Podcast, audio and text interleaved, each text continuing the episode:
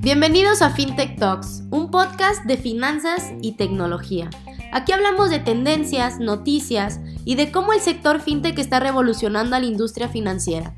Mi nombre es Fernanda Gutiérrez, directora de Relaciones Públicas de Dia FinTech, y creo firmemente que la innovación tecnológica es el principal disruptor en cualquier industria, entre ellas la financiera. En este espacio te estaremos platicando de forma clara y sencilla de las principales novedades en el mundo FinTech. Y recuerda estar al día con Dia FinTech. Comenzamos.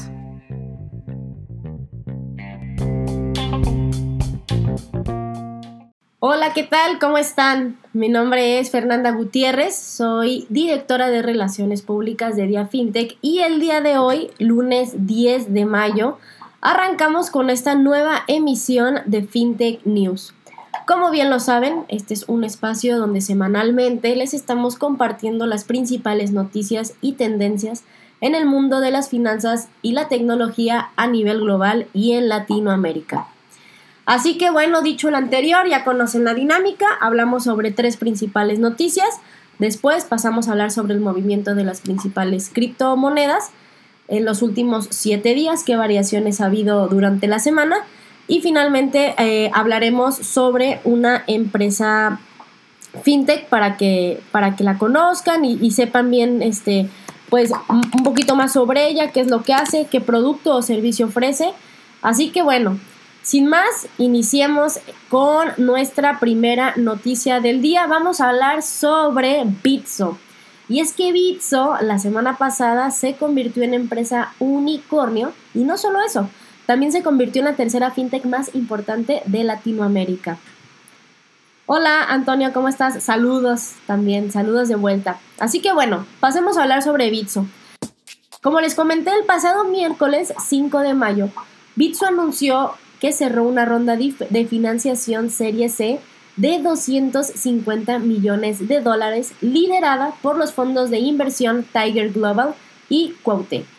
Y con lo anterior, la plataforma se convirtió en la, en la primera plataforma de criptomonedas de Latinoamérica en superar la barrera de valoración de mil millones de dólares y con eso pasó a ser considerada como empresa unicornio.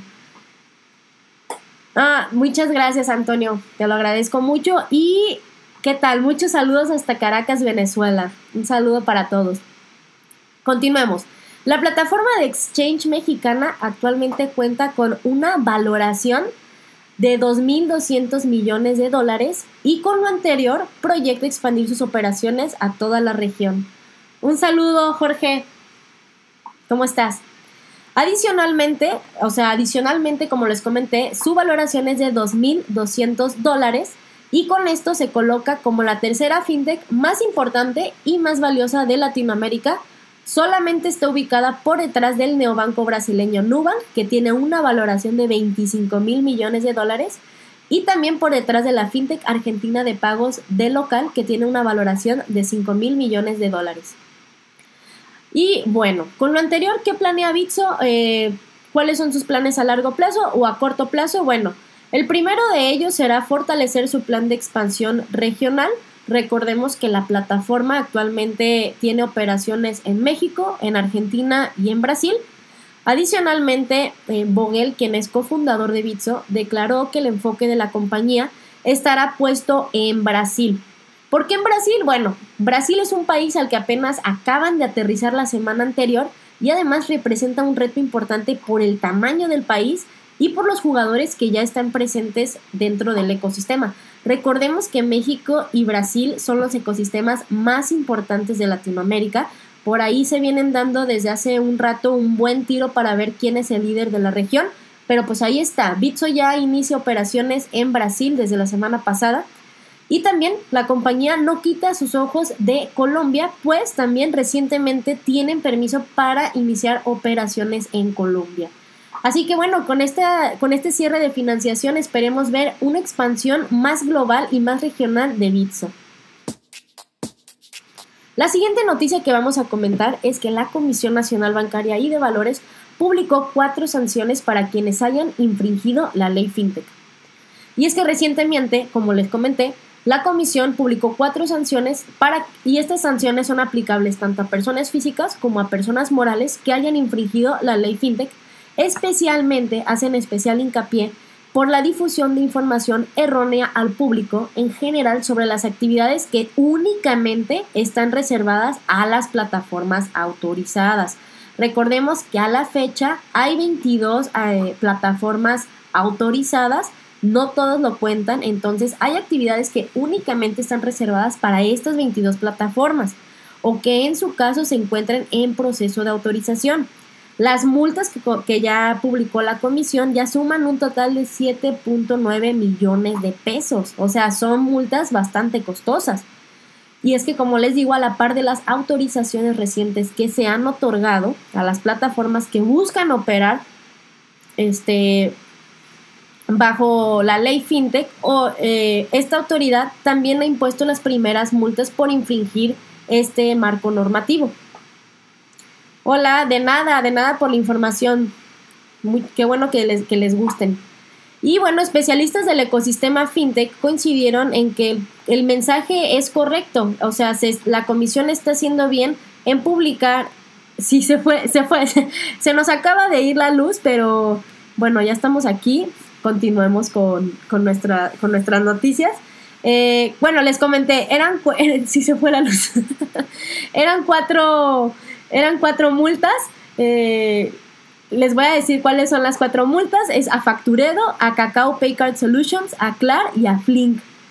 Esa es la, segunda noticia. La tercera noticia, muy de la mano con, con esta noticia que les venía comentando, es que la comisión sancionó a la plataforma Flink por 1.7 millones de pesos. ¿Qué es Flink? Flink es una plataforma que está a la espera de recibir su autorización como institución de fondos de pago electrónico para operar bajo el amparo de la ley FinTech. Funciona como Nubank, es como eh, un estilo neobanco, podemos solicitar nosotros nuestra tarjeta a través de su página web o de su aplicación. Y, y la, razón por la que se, se, se multó a Flink es por la difusión de información con fines de promoción, de comercialización o publicidad sobre los valores y es que no cuentan con la autorización de la Comisión, de la Comisión Nacional Bancaria y de Valores y por esta razón se la autoridad sancionó a la plataforma por 1.7 millones. Según la descripción de la conducta, la plataforma difundió al público en general información con fines de promoción y publicidad sobre valores sin contar con la autorización correspondiente. Así que mucho ojo, mucho ojo para este, este tipo de empresas que, que todavía no están permitidas hacer difusión de este tipo de, promociones o de información y la verdad es que para el público sí puede ser el público lo lee y el público lo cree y cree que se encuentran autorizadas y lo cierto es que no. Así que muy bien por las autoridades que han estado buscando inhibir las malas prácticas en el sector. Eh, y bueno, pues esperemos que, que ya sean menos multas y que también ya vengan más autorizaciones. Así que bueno, eso en cuanto a nuestras tres noticias. Este, hablemos ahora sobre el movimiento de las principales criptomonedas de los últimos siete días. Vamos a ver qué variaciones han tenido. Iniciamos como siempre con la más importante que es Bitcoin. Bitcoin el lunes anterior, es decir, el lunes 3 de mayo, tenía una valoración de 57.890 dólares. A este lunes no ha variado mucho su precio, sigue estando en los 57.474 dólares. Ethereum eh, el lunes anterior tuvo un valor de 3.138 dólares. Para este lunes ha tenido un aumento de 4.141 dólares.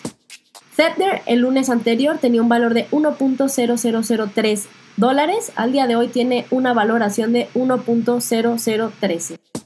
Eh, Ripple 1.56 dólares el lunes anterior. Para este lunes una pequeña variación al 1.53 dólares.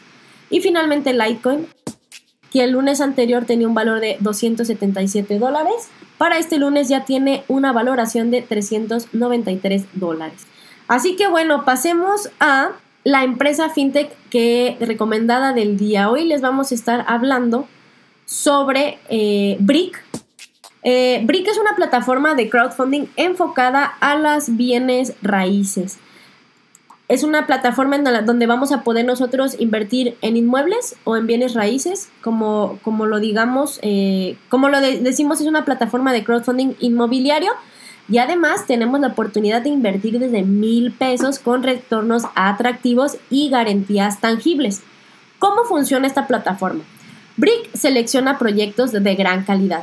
Brick solamente selecciona los mejores proyectos inmobiliarios para publicarlos en su sitio. Después juntan el capital de muchas personas, aquí es donde inicia la etapa del crowdfunding. Juntando la inversión de mucha gente, como podemos ser nosotros, se reúne el monto que el proyecto requiere y ya se invierte. Finalmente se invierte el capital y se generan retornos, es decir, quienes participan pueden tener ganancias que antes solo estaban al alcance de inversionistas con mucho dinero. Como lo mencioné, ahorita es posible invertir en Brick con únicamente mil pesos. No necesitamos mucho, podemos invertir desde mil pesos. Hay, hay retornos atractivos que varían del 12 al 20% anual. Para los desarrolladores inmobiliarios, BRIC es una alternativa de financiamiento más eficiente que los bancos y es menos costosa que las preventas. Y con este ahorro se pueden ofrecer rendimientos más atractivos que de otros instrumentos financieros. Adicionalmente, son inversiones de bajo riesgo, ¿Por qué? Porque los proyectos de inmuebles que están publicados en la plataforma cuentan con respaldo. Cada proyecto cuenta con una garantía o cuenta con un respaldo. Yo, yo no tengo inversiones, este, la verdad. Sí quisiera probar, sobre todo con esta tecnología fintech que es súper sencillo, ya bien sea en una plataforma de crowdfunding inmobiliario como lo puede ser Brick que estamos hablando o 100 ladrillos o también podemos invertir en, este, en franquicias. Este, el modelo de franquicias nos los ofrecen plataformas como Play Business o también podemos hacer inversiones, eh, podemos eh, fondear un crédito de una persona como en plataformas como Yo Te Presto. Así que bueno, continuemos. Les comentaba que es una inversión de bajo riesgo, ya que si el desarrollador inmobiliario no cumple con el pago o los rendimientos esperados, el inmueble se vende para que los inversionistas recuperen su inversión y sus ganancias. Entonces, bueno, tenemos, eh, como les comenté, eh, son, son este, es una plataforma de crowdfunding, ahí tiene la modalidad de copropiedad o también tienen la modalidad de deuda. Y, por ejemplo, ya si nos metemos a la plataforma, ahorita están fondeando, hay dos oportunidades que se pueden fondear. Eh, Inversión mínima, las dos son de 3 mil pesos, es decir, montos muy, muy bajitos. Únicamente hay que registrarnos como usuarios en la página web, analizar las opciones, ver cuál, ver cuál nos gusta más e empezar a invertir nuestro dinero. Ya van más de 600 millones de pesos invertidos en más de 60 proyectos. Y bueno, por ejemplo, algunas de las campañas fondeadas eh, va a ser Casa Bahía en Bahía de en, Puebla, también en la Ciudad de México se, se el proyecto de Urban Niágara, en, eh, en, la Ciudad de México también se fondió un desarrollo inmobiliario que se llama Casas Avanti, eh, aquí, en, aquí en Jalisco, en Zapopan, Jalisco, donde yo estoy ubicada, se está también fondeando una plaza muy grande que va a ser ubicada en Avenida Mariano Otero que se llama Ubica. Así que bueno, la verdad es que si tenemos ganas de invertir nuestro dinero y además es una inversión segura, una inversión en la que no tenemos que invertir tanto porque como les recuerdo, podemos invertir desde mil pesos, creo que las plataformas fintech han abierto un portafolio grande de oportunidades que valdría la pena echarse un clavado a revisar y ver eh, qué tal. ¿Qué tal? Sí, sí, súper bien. Qué bueno que te animes a invertir. Yo también me voy a yo también me voy a animar a invertir, ya que me anime e invierta mi dinero, ya les estaré contando qué tal me va con mis rendimientos y sobre los proyectos que seleccioné y demás, y por ahí podemos estar compartiendo qué tal nos va. Así que, bueno, sin más, eso es todo. Un saludo, David, ¿cómo estás?